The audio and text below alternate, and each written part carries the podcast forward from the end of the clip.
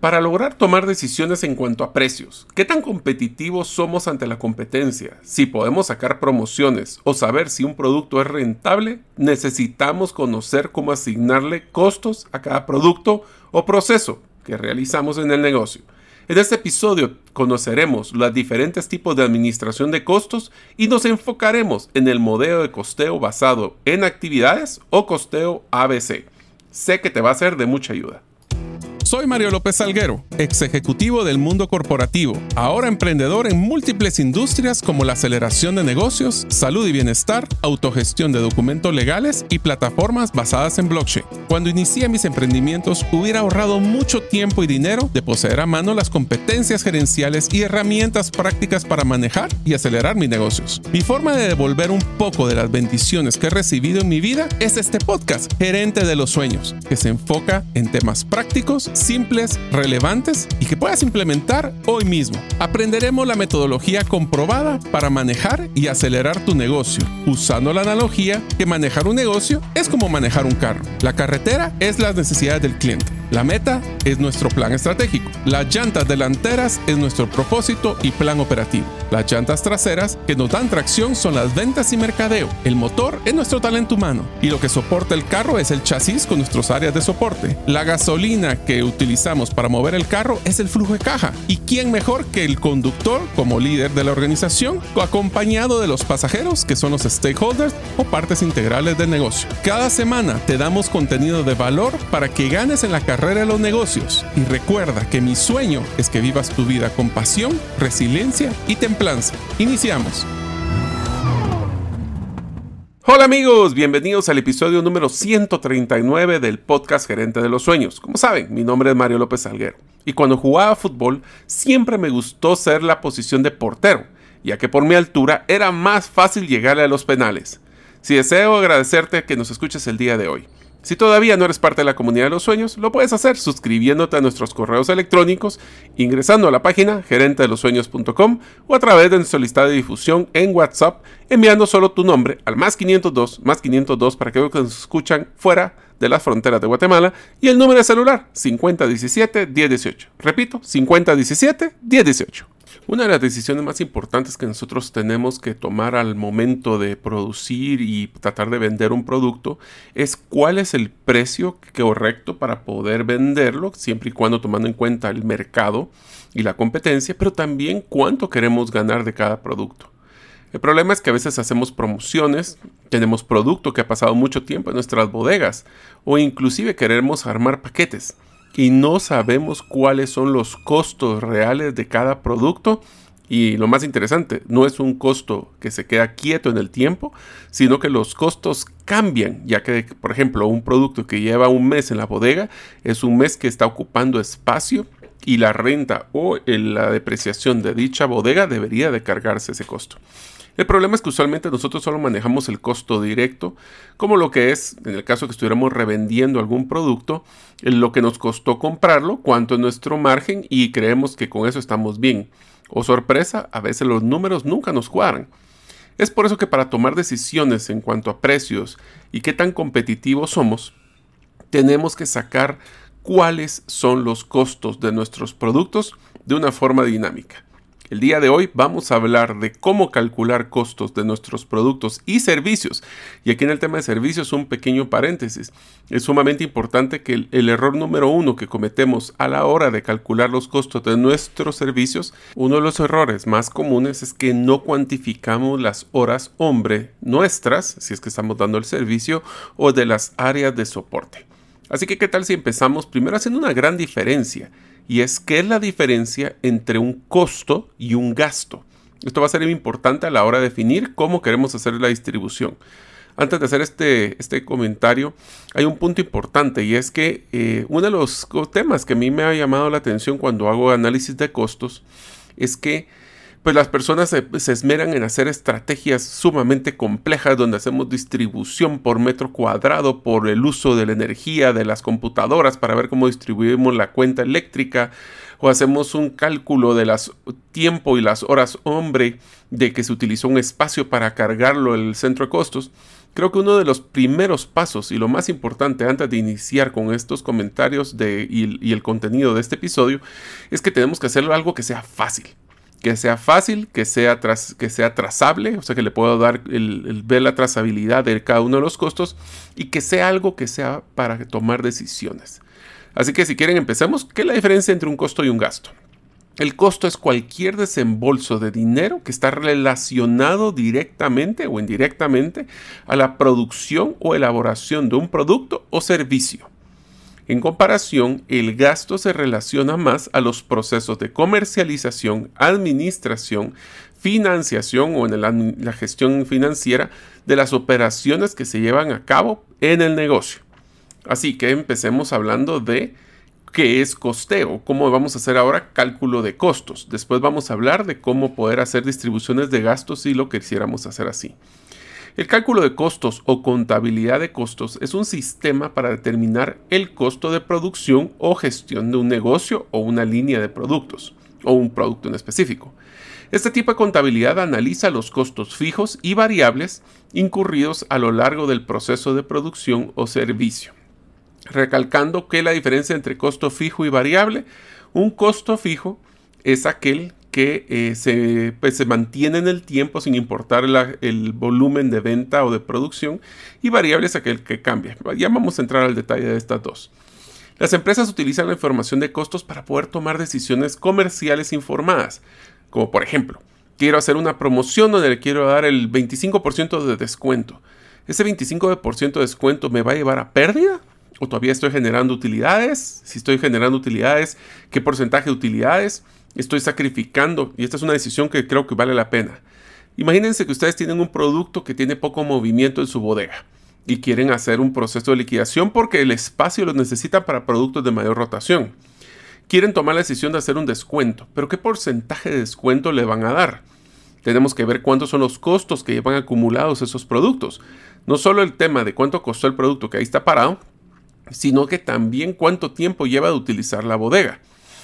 Yo sé que aquí hay un tema de costo real del producto contra costo de oportunidad del producto. En pocas palabras, sí, puede ser que le dé un 25% de descuento y eso no me genere mucho, tal vez me voy inclusive a tener eh, un tabla, le llamamos en Guatemala, pero que salgamos al punto de equilibrio. Pero eso me va a ayudar a tener primero un flujo de caja y eso tiene un costo financiero y segundo, un costo de oportunidad de tener productos de mayor rotación. Ahí es donde nosotros empezamos a encontrarle sabor al tema de costos. Por eso es que las decisiones comerciales informadas van a garantizarse o se van a lograr fundamentar basado en información financiera que sea eficaz y eficiente. Usualmente son las áreas de operaciones y contabilidad las que realizan actividades de cálculo de costos. Y a diferencia de otras formas de contabilidad, no es vista por clientes o instituciones externas, en pocas palabras, estos usualmente son más estudios o análisis financieros que sirven para la toma de decisiones de las gerencias o de los eh, dueños de los negocios más que un tema tributario, por ejemplo. Como resultado, no existen estándares establecidos de cómo se debe de cumplir la contabilidad de costos. Por eso es que hay tanta subjetividad en el tema de cómo se calculan los costos en el día a día. Y cada empresa calcula de forma diferente.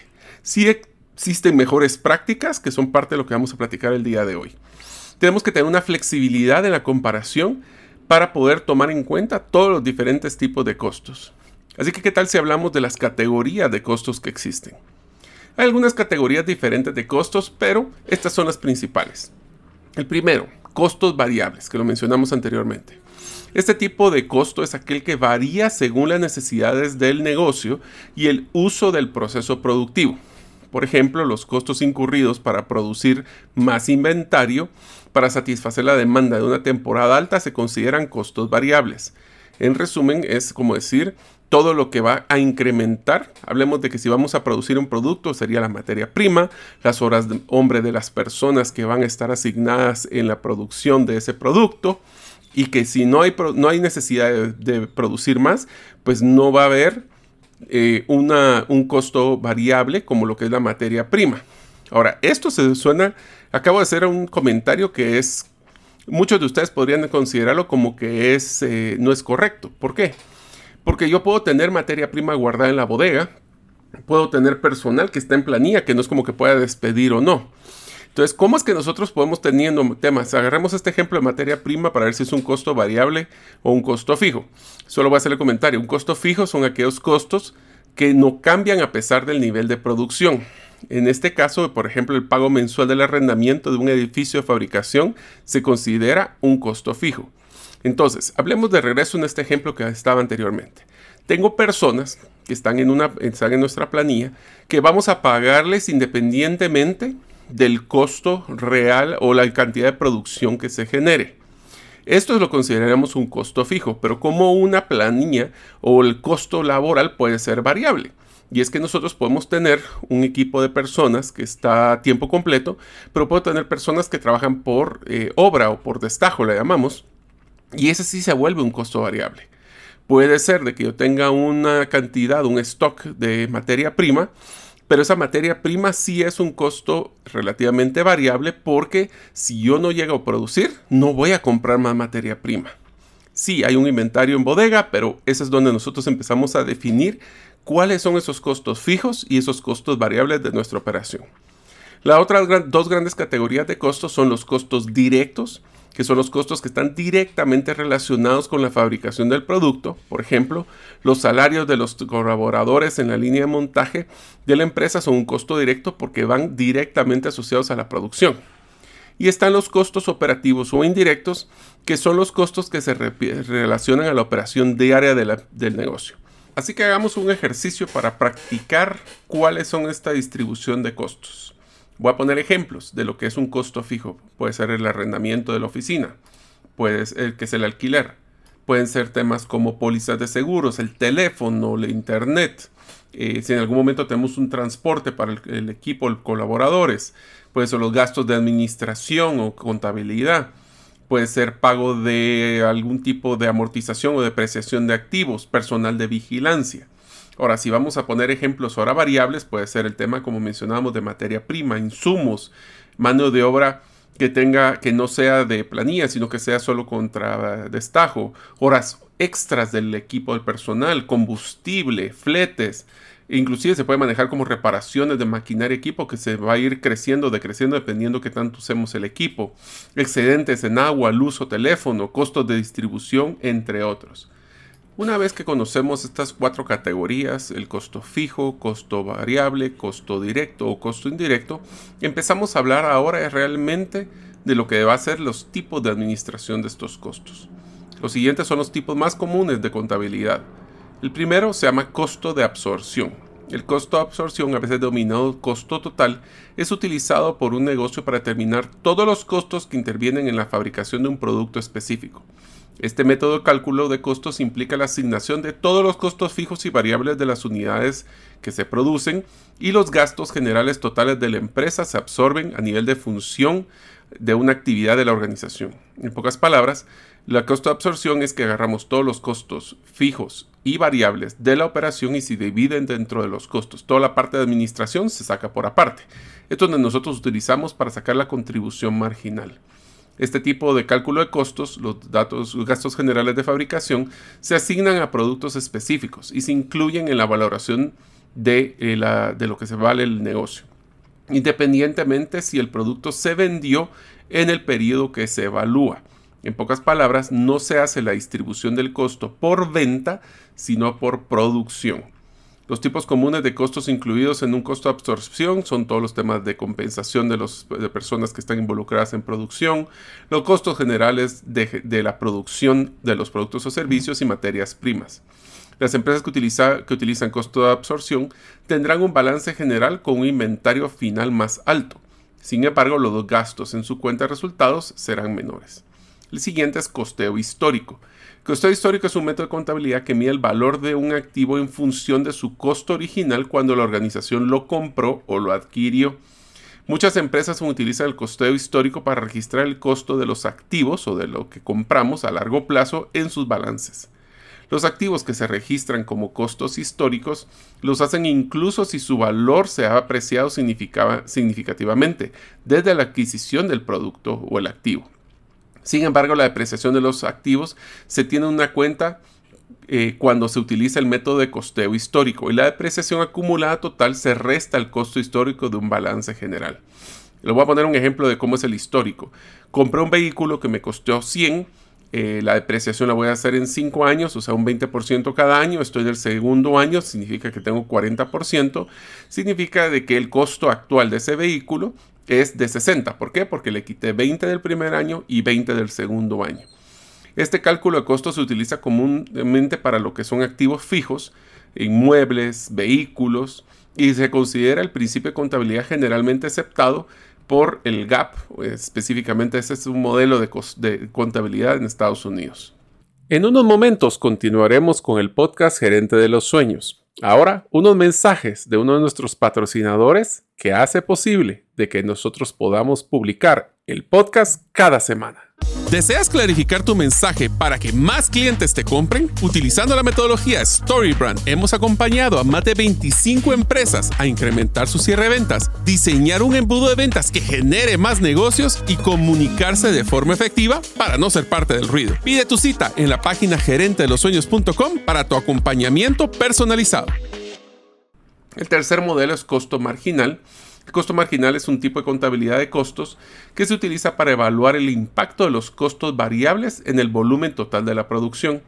Este enfoque de costos agrega una unidad adicional a la producción para permitir que la gerencia determine el impacto de diferentes niveles de volumen y costos en la utilidad operativa general de la empresa. El costeo marginal se utiliza con frecuencia para tomar decisiones financieras a corto plazo y para evaluar el potencial de rentabilidad de nuevos productos, campañas de marketing y precios. ¿Cómo funciona entonces costeo marginal? Yo tengo ya todos mis costos fijos eh, diluidos dentro de una cantidad de productos que ya se venden. Entonces yo diría, bueno, ¿cuánto me cuesta producir un producto más adicional? Bueno, ya no le tengo que asignar costos fijos porque ya están diluidos en los primeros grupos. Pero sí tiene costos variables. Entonces ahí es donde yo voy asignándolo. Esto funciona muy bien cuando tenemos una sobreproducción y decir, ok, si yo voy a hacer un descuento, realmente este descuento es de los productos que se produjeron arriba del punto de equilibrio o cuando ya saqué mis costos fijos y eso será que me pueda la flexibilidad de poder hacer mayor descuento o tendría que eh, diluir todos los costos. Yo sé que esto es un poco técnico, pero vieran que es importantísimo que entendamos dónde estamos asignando cada volumen y si estamos produciendo. Le voy a poner otro ejemplo. Quiero tener un producto que estamos vendiendo 100, voy a producir 120 porque esos 20 adicionales los voy a vender en un nuevo mercado a un precio mucho más bajo. ¿Por qué? Porque ya sé que el costo fijo me lo estoy diluyendo en los primeros 100 y los 20 adicionales los puedo tener a un costo más atractivo o puede ser más rentable definitivamente. El cuarto modelo es el costeo estándar. El cálculo de costos estándar es un enfoque de cálculo de costos que denota costos estándar para el inventario y el costo de bienes o de los productos vendidos.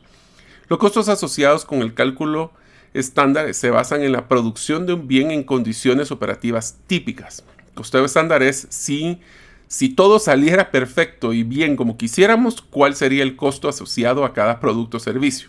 Yo sé que esto solo sirve como para poder, como decir, un promedio, pero nos ayuda mucho a poder conocer bajo condiciones ideales cómo estaría el negocio. También determina entre los costos estándar y los reales para poder ver dónde hay desviaciones. Aquí es donde se vuelve interesante para la toma de decisiones. Si el estándar o el costeo estándar dice que debería ser X, 8, y ahora estamos con 10, ¿qué pasó? Y entonces ya podemos ver nosotros dónde poder atacar eh, si hay alguna desviación o si hay una pérdida o un desperdicio. Si una empresa o un negocio realiza un análisis de variables y encuentra que los costos reales son mayores a los pues, estándar o anticipados, esta variación puede considerarse desfavorable o favorable si es que es menor. Y si el negocio encuentra que los costos reales coinciden y son inferiores al costo estándar, la variación se considera favorable. ¿Qué quiere decir? Sobre el estándar, si estoy en menos de costos, voy bien, si voy en más, voy mal. Dos variables que afectan en una variación, sea favorable o desfavorable, son el costo de insumo, por ejemplo, las variaciones que existen sobre la producción estándar o la eficiencia del proceso y también qué tanto volumen estamos produciendo. El quinto de los modelos es costeo ajustado, donde la contabilidad ajustada ayuda a mejorar las prácticas de gestión financiera utilizadas por la organización. ¿Qué significa ajustada? El costo ajustado asigna un precio basado en el valor del costo de la producción en lugar de utilizar métodos de costeo estándar e históricos. Esto le da al negocio una idea de dónde se pueden minimizar los desechos para optimizar la productividad en el proceso de producción en función a las mediciones de rendimiento eh, estipulados. ¿Este qué quiere decir con el tema de costeo ajustado? Es que nosotros definimos cuál es la producción óptima y cuáles son, así como el estándar, solo que el estándar es como decir todas las variables también, aquí es cuál es la producción o, la, expectativa de producción eh, estándar o ajustada en este caso como se le llama y cómo esto nos generaría una parecida al anterior desviaciones o no. El sexto modelo que va a ser que me voy a extender un poco más es personalmente el que más me gusta, que es el cálculo de costos basado en actividades, a menudo considerado ABC, que es eh, el Activity Based Cost en inglés.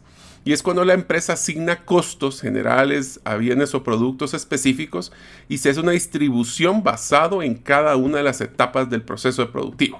En pocas palabras, si yo estoy diciendo, tengo, aunque sea un mismo producto, ¿dónde se me está disparando el costo? Pues puede ser en el momento que lo produzca, puede ser en el momento que lo empaque, puede ser en el momento que lo, lo tenga en inventario y cada una de esas etapas tiene sus costos asociados. Estas actividades se conocen como generadores de costos, o sea, cada etapa que les acabo de mencionar es un generador de costos, ya que normalmente cuesta más el proceso de producción y son acumulativos. ¿Qué tal si hablamos un poquito de esto? es el ABC o el Activity Based Costing, como lo acabo de mencionar, nos va a decir, eh, es el modelo estratégico que se basa en la idea de que el costo de la elaboración de un producto se agrupa en centros de costos. Esto a su vez producen actividades y las actividades consumen recursos. En pocas palabras, el producto no es lo que consume los recursos, sino las actividades que realizan para su elaboración y prestación en el caso correspondiente de hacer servicios. Eh, Jair Osorio menciona, el sistema de costos ABC permite la asignación y distribución de los diferentes costos indirectos, directos e indirectos, de acuerdo a las actividades realizadas, identificando el origen del costo de la actividad no solo para la producción, sino también para el resto de las áreas de las empresas, contribuyendo en la toma de decisiones sobre la línea de productos, segmentos de mercado y relaciones con los clientes. Este sistema, ese fue el comentario de Jair Osorio, dice, este sistema de costos ABC está orientado a realizar un análisis post-mortem o después de que se realizó la actividad de cómo nos fue la rentabilidad nos va a ayudar a tomar decisiones en la fijación de precios, análisis de mezcla de ventas y líneas de producto, así como el análisis de procesos que conllevan a la elaboración de un propio producto. Este último enfoque busca gerenciar las actividades inmersas en el proceso de producción y no solo decir los costos totales son así, se produjeron tantos y la división es eh, ahí, porque entonces todas las etapas de la producción pueden ser que algunas estén disparando, otras estemos bien, pero si lo manejamos en una sombría, no podemos entrar al detalle a tomar decisiones.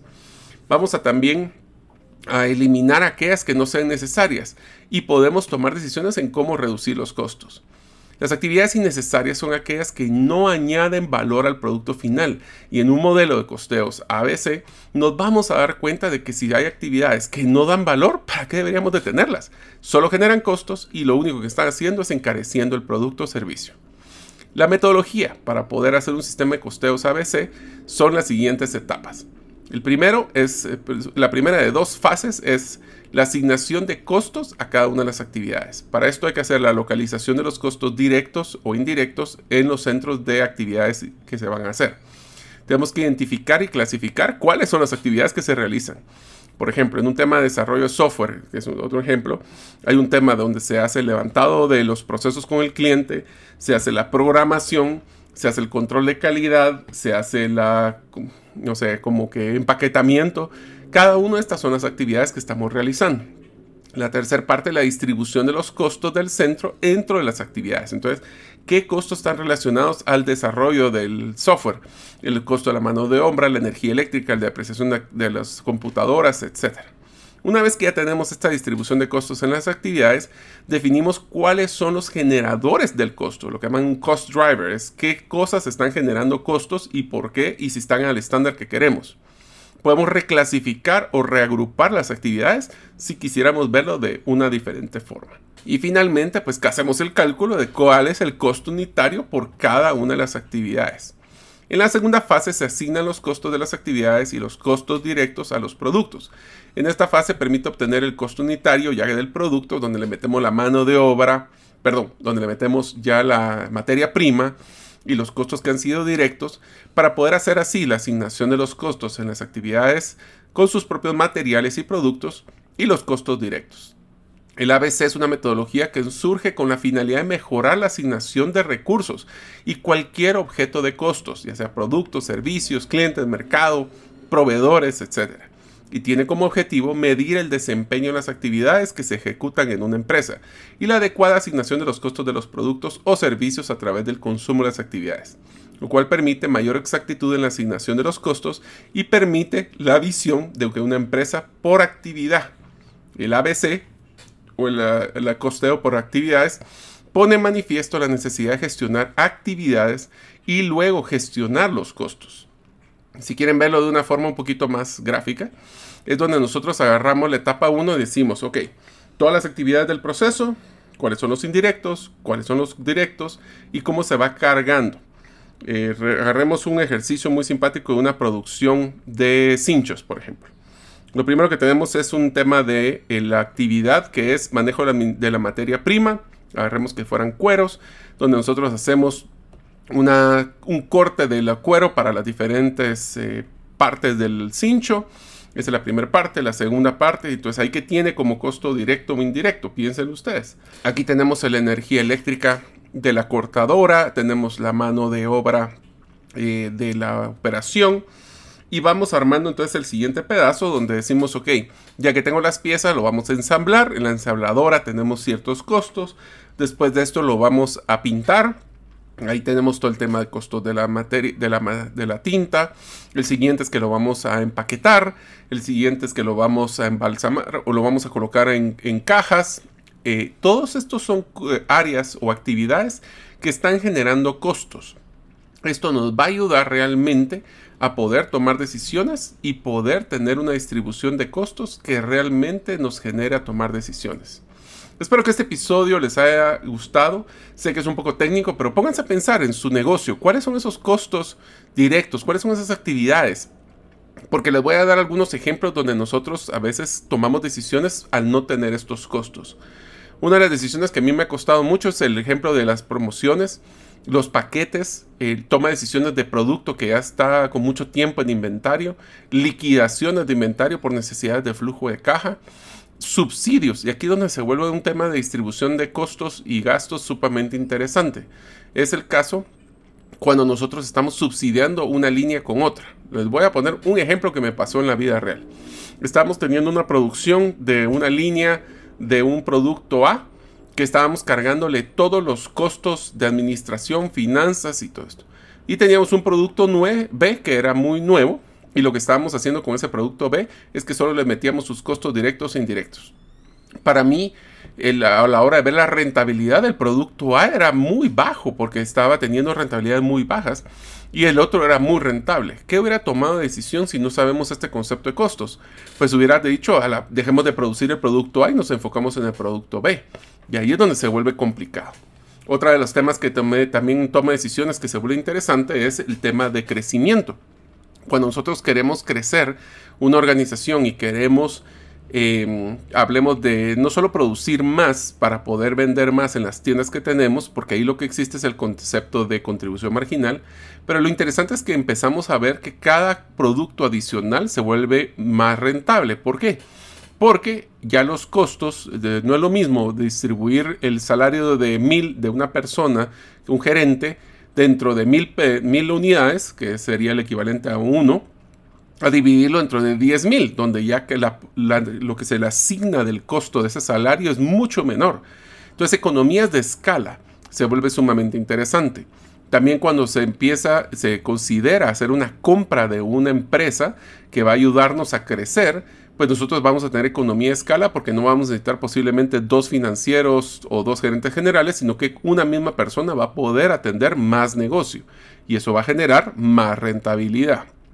Pero para eso tenemos que pensar de una forma estratégica. Entonces la tarea que les quisiera dejar a ustedes es, en su negocio, en su emprendimiento, en su idea, ¿qué son los costos directos, indirectos, variables, fijos, y qué modelo de costeo les gustaría a ustedes hacer y hagan un ejercicio donde hagan el proceso teórico de cuáles son los costos en cada actividad, cuánto está sumando y si están haciendo un cuestionamiento de que cada proceso que utilizamos da valor o solo da costos. Espero que les haya gustado este episodio. Nos vemos la próxima semana.